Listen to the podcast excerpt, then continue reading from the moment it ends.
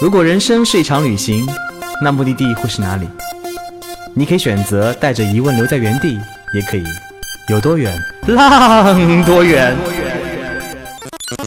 本节目由全宇宙最会玩的稻草人旅行推出，我们有超奇葩的年龄限制，只做年轻人的小团队旅行，坚持路线原创，百分之八十五以上的队员来自于朋友推荐。关注稻草人旅行，和我们一起出发，爱上这个世界。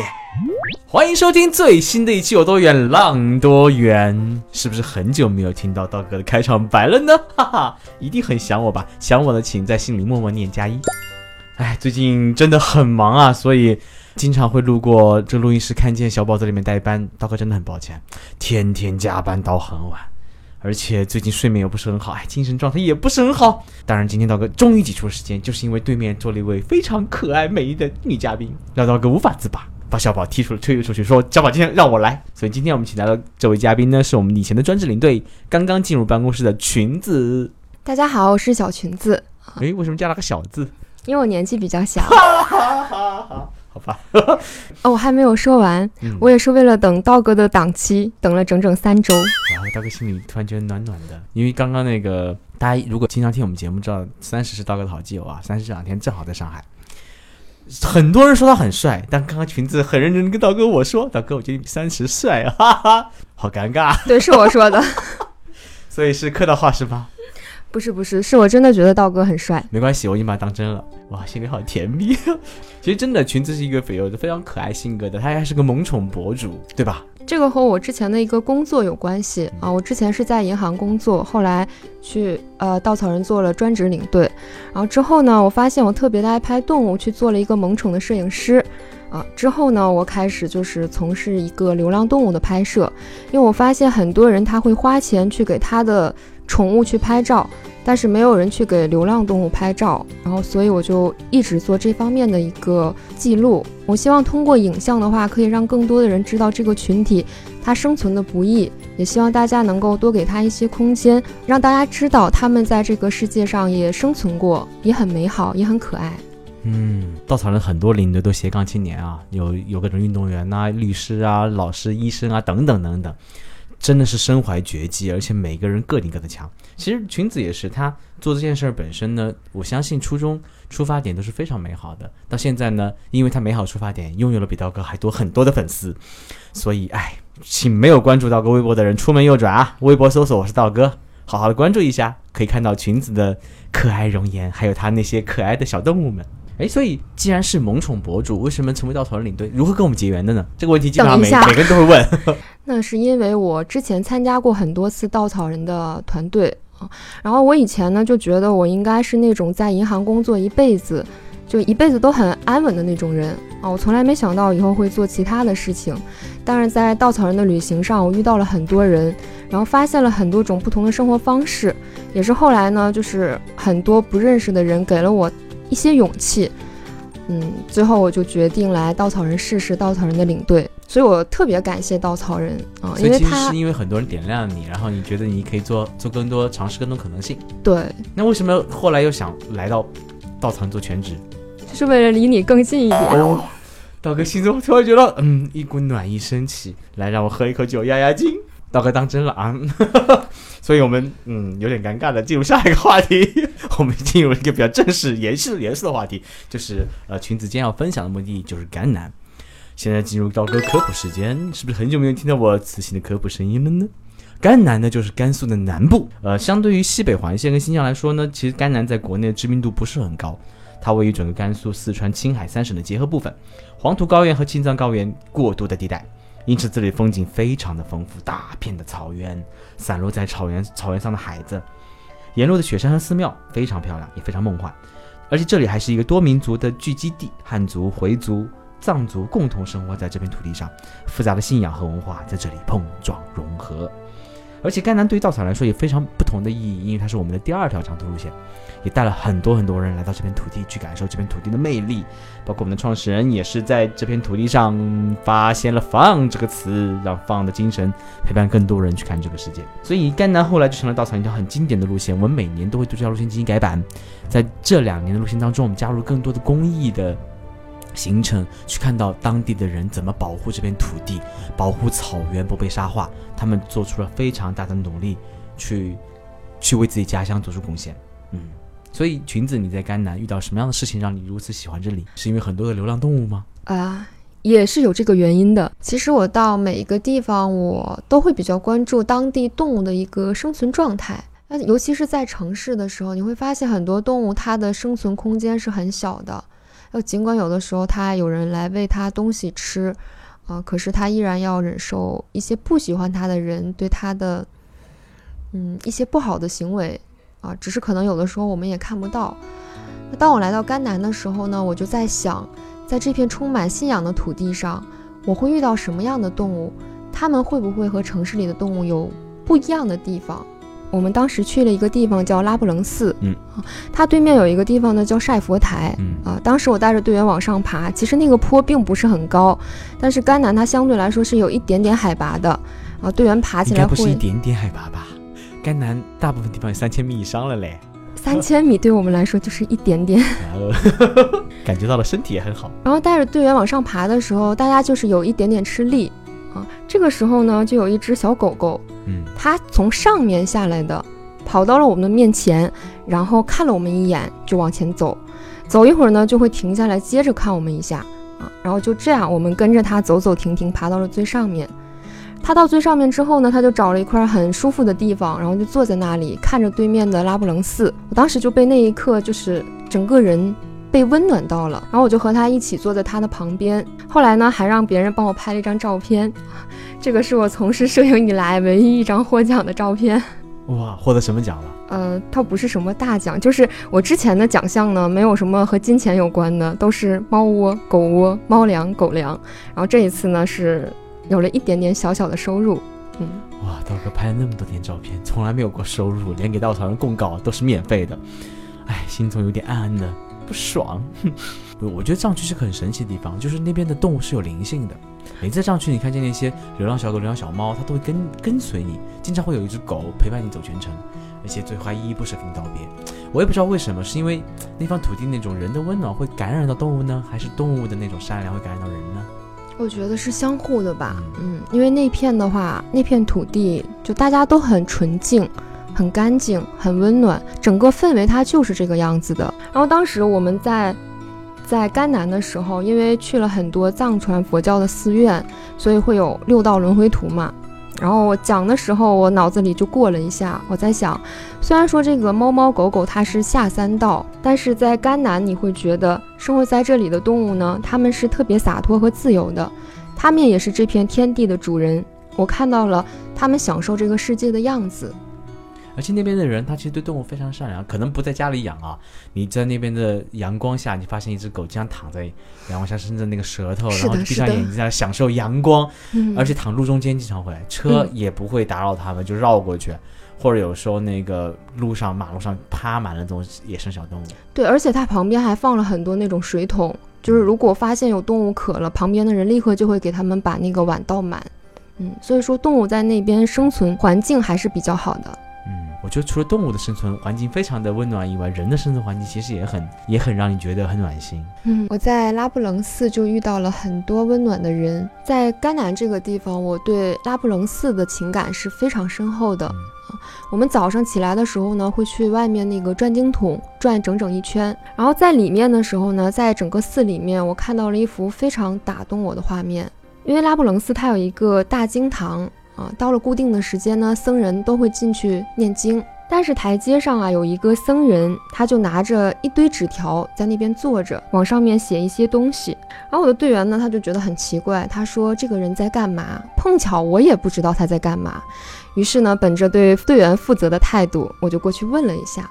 问了之后，那个僧人跟我说：“他说这个纸条上呢，写了一些话，是写给两种人的。”一种是活着的人，一种是已经离开的人。然后在所有的人里面，有一个非常打动我的老奶奶，她穿着一个紫色的小马甲，然后梳着两个麻花辫。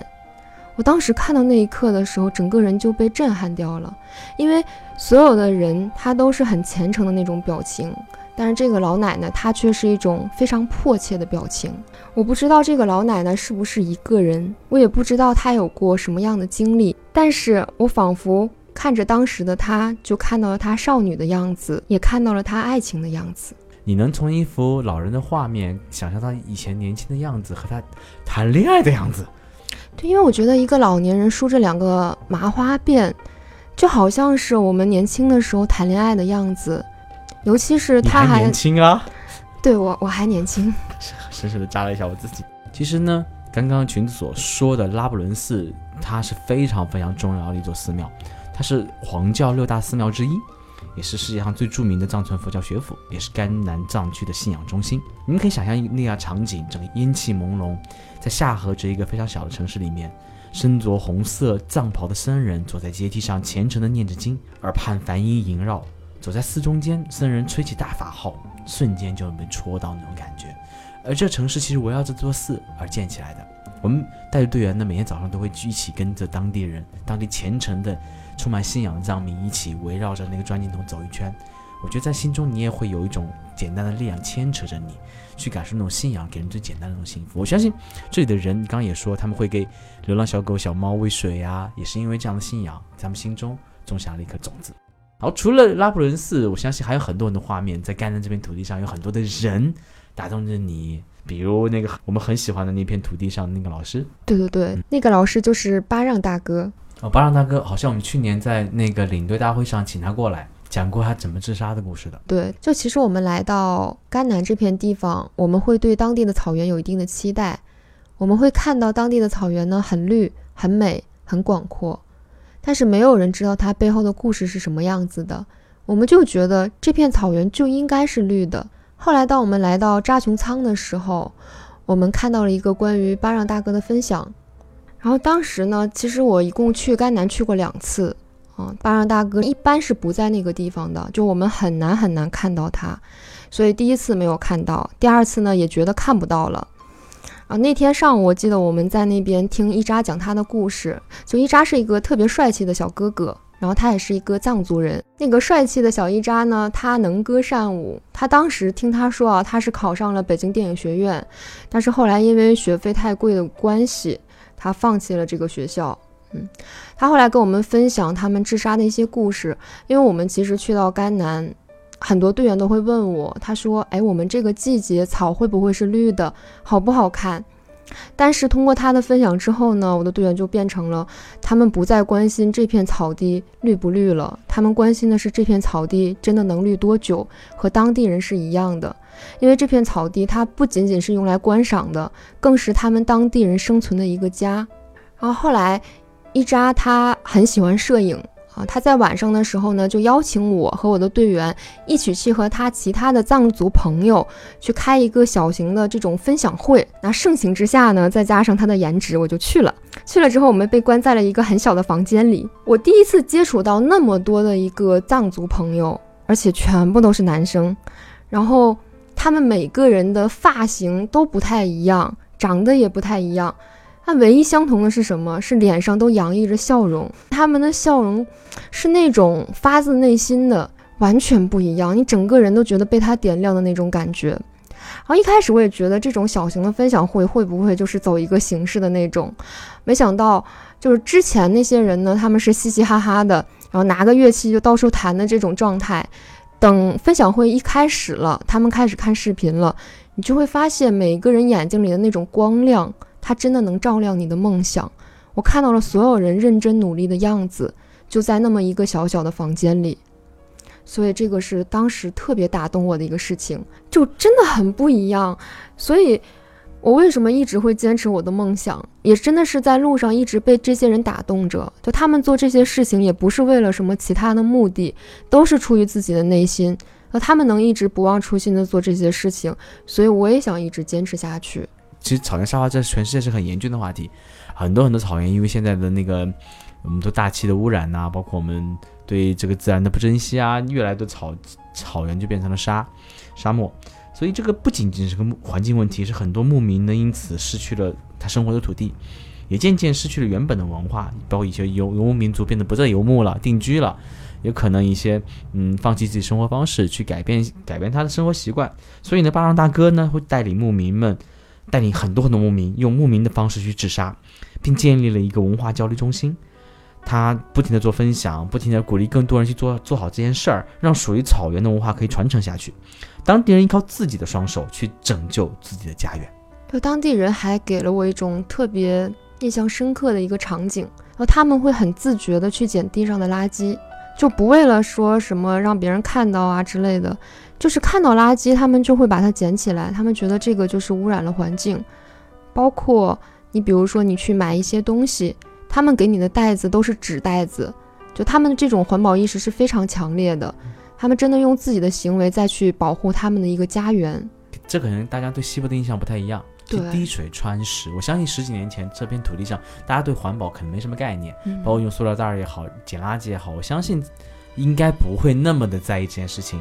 但直到巴尔老师们这些人们，可爱的人们，他们。一次一次通过分享，通过交流，通过用故事，通过实际行动告诉当地的人，我们怎么保护我们这片土地。这么多年下来，大家已经慢慢养成了习惯。这种习惯呢，会帮助更多的新的一代小孩们，包括新当地的居民们，甚至来这里的游客们，都知道了我们如何去保护我们家园。对，其实巴让大哥一开始做的时候也是很艰难的，因为没有人理解他，就觉得。你去捡那个垃圾干什么呀？就是说这个人是不是脑子有点问题？但是后来巴尔大哥他是一直坚持去做，然后他的行为就感动了其他的人，就越来越多的人会加入到他的一个组织，所以才有了我们今天看到的这个甘南。而且甘南现在，因为大家知道有一些什么原因，反正现在西藏是外国人是很难去到的，所以甘南就成了很多外国人们背包来感受中国藏区文化的的第一个目的地。所以很，你会在那边发现，曾经在十年前，这片土地就是一个很有名的背包客圣地，包括那边很洋气的菜单都是以英文的。像朗姆斯这么一个地方，其实交通很不方便。但是在朗姆斯这个地方，你却能看到很多文化的一个交融。就除了刚刚你说的这种背包客，他们在大街小巷穿梭，还有当地人。当地人呢，他有这种，比如说藏族，还有回族。所以你会在晚上的时候看到一幅非常融合的画面。对我刚刚没形容词了，大家可以和我一起想象这样一幅画面：在一个街道，它一共有三条岔路口，这三条岔路口呢，它演绎着不同的故事。有一条路口是做完礼拜的穆斯林，他们从清真寺结伴而出，浩浩荡荡的队伍，身着白色的衣服。戴着白色的帽子，嗯，他们在夕阳下谈笑风生，很开心。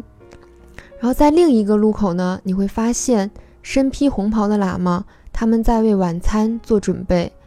很多人都在一个包子摊去买晚上的食物。然后当时我看到他们买了很多包子，还有一种金针菇。为此，我特意去买了一款同款的金针菇，我就想尝尝他们吃的这个东西到底是什么样的一个味道。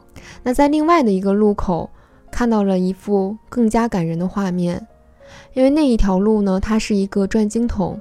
其实这个转经筒并不长，但是它在山下，而当时很多人他是住在山上的。那我在这条转经道上看到有两个上了年纪的老奶奶，哦，他们的背弓得很深。但是他们却相互相互结伴搀扶着，一点一点虔诚地转过每一个转经筒。就他们的信仰不会因为距离而改变，他们不管年纪多大，依然会选择对得起心中的这份坚持。而这幅画面，它在我的脑海里印了很久，因为你很难在其他地方看到这种文化融合的一个画面感。所以你会觉得这个地方，它真的对得起“梦幻甘南”的“梦幻”两个字，它就像一场梦。嗯，我回想起来，我在上次去甘南好像是六年前的事儿了。我现在还有一组照片记录这边。哦，不对，我一四年去过一次，跟着我家熊孩子去探路。嗯，对，熊孩子你是小树，对我一家熊孩子。然后探路的时候呢，我记得很清楚一个画面，就是两个小回民戴着两个小帽子在路上走，手牵手。然后这个时候前面有个小男生走得很前面，嗯，他们两个就跑上去，然后妈旁边妈妈们就把两个小孩的手拉开，把那另外小孩放中间，三个人手牵手往前跑。那时候阳光刚起没多久，哇，那个画面真的好美！我还记录了整个过程，就是两个戴着帽子的小回民和一个应该是藏族的小孩，三个人手牵手的画面。哇，这个画面真的好暖哦！我在甘南还认识了一个特别可爱的小画师，这个小画师呢，他是画唐卡的。就我们的相识，其实就是一见如故的感觉。我看到他呢，也是觉得，哎，这个小画师，因为当时一共来了四个画师，然后他是长得最好看的一个，所以我一下子就相中了他，过去跑过去和他搭讪。然后聊天的过程中，我发现他是一个很善良的人，他后来还帮我拍照。拍的时候我还问我说你会拍吗？没想到他拍出的照片真的好美哦。然后事后了解到，这个小画师他只有十几岁的一个年纪。哦，其实不光是他，他旁边的那个小画师呢是一个女孩子，也只有十几岁的年纪。而且他为了唐卡，他甚至放弃了他正常的一个高考，就他会选择我喜欢这个事情，那我就要去做。就唐卡的这个创作过程其实是很艰难的，因为它不允许你有什么误差，你必须按照它规定的那个比例去画，所以一开始的学习是非常枯燥的。然后他们每天就在那个小屋子里创造他们的一个神佛的世界。那我们那次玩的特别好，所以就约好了下一次带队的时候呢，我还过来看他，他也很开心。他为了我呢，特意去剪了一个新的头发。然后买了一身新的衣服，还特别开心的拍照给我看。结果等我去的时候，他跟我说，他说他临时被派出去，要去另一个地方，然后这周是肯定回不来的。嗯，他已经拜托了其他人来接待我们。那个时候就觉得很失落，我就和他说：“哎，我说好失望啊，本来以为老朋友能相见的这种感觉，没想到这次看不到你了。”他说：“哎，没事儿没事儿，你再过一周不是又要来了吗？”我说也是，反正再过一周我也会来，到时候还能看见你，就我们怎么今年也能再见一面。结果没想到从甘南回去之后，我就大病了一场，因为他真的对我来说就像一场梦一样，我没办法从那个梦里面醒过来。我当时那个整个团队投入了太多的一个情感，包括对当地人，所以回去之后整个人有一种身心都被掏空的感觉。然后之后就生病了，就很久都没有病得那么重了，就整夜整夜的咳。然后因为病得很严重，就没办法再去到高原地区，所以我取消了后面的一个团队。我当时其实特别不想取消掉，我以为我能撑着能好起来，结果一天比一天重。我后来跟他说这个事情的时候，我就觉得很不开心。我说我们原本以为会见面。没想到一次是你不在，一次是我不来，然后再之后呢，这个小画师因为他的学习能力比较突出，他就去到了其他的地方。哦，虽然我们还会有联系，后来我知道他可能再也不会出现在甘南那片区域了，我就觉得很伤心。我在想，我在那里认识了你，然后却没有办法再在那里再看见你，就是很多。人也是这个样子的，可能我们觉得以后有很多机会去见面，我们总是说下次再见，下次再见，可是下次有可能真的就见不到了。这件事呢，就告诉我，你真的应该好好的享受相遇时候的每一刻，不要等到有一天你发现没办法再见面的时候再去后悔，再去遗憾。嗯，裙子刚刚讲的几个故事其实很简单，很简单，那个画面你能想象出来。嗯，也没有什么大起大落，但是我相信，人往往是被很简单、很纯粹的画面所吸引。那个瞬间，当你很多年后回忆起来，跳出来的一定不是大风大景啊，吃过什么，也是那一个小小的画面。那画面记忆深刻，会让你，嗯，笑起来就会露出那种不自然的笑容，就像你看到曾经走过的那段路，可能模模糊糊、模模糊糊，但是呢，我相信它泛起的涟漪，是让你走到。你心中的彼岸，甘南就这么一个地方，它有大风大景，有扎尕那那些非常漂亮的山峰，特别像那个意大利著名的多洛米蒂，也有朗姆寺的峡谷，也有甘加草原一望无际的甘南草原，也有宁夏，嗯这样的回民聚居的地方，有非常壮观的清真寺，也有夏河这样的藏传佛教的非常非常重要的学院，有很多的不同的人，汉族人、藏族人、回族人。生活这片土地。不，游客们背包也也有拎着箱子的人，一片一片来到这里。我相信这些人们这样的景色融在这片土地上，到最后你记住的可能就是那么几个简单的画面。这就是甘南这片土地给人的魅力。请你也去到那边，带回很多美好的瞬间陪伴着你。也希望你能跟着你的脚步来到这片土地，找到属于你自己的感动。再次感谢裙子分享那么温暖的小故事，谢谢你。谢谢大家，喜欢的话可以加我的微博。我可以看到很多萌宠的小动物们。下次节目再见，拜拜。